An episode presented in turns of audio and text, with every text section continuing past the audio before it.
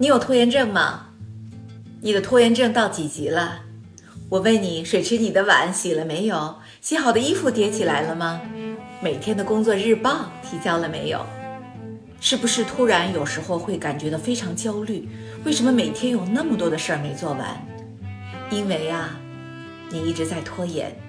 以前的我也喜欢做事拖拖拉拉的，导致我工作做不完，家庭生活也不好，这让我非常的沮丧，每天都会感觉到精神恍惚，甚至对自己的能力都产生了怀疑。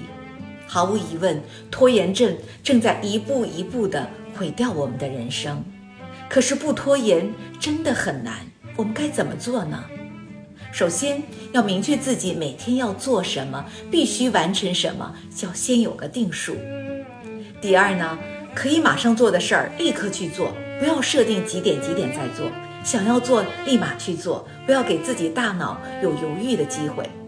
第三呢，最难的事儿要放到早上做，越早开始焦虑感越低，越能尽快完成。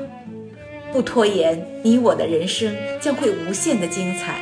别说是做 CEO 了，只要不拖延，你想做什么就一定能够实现。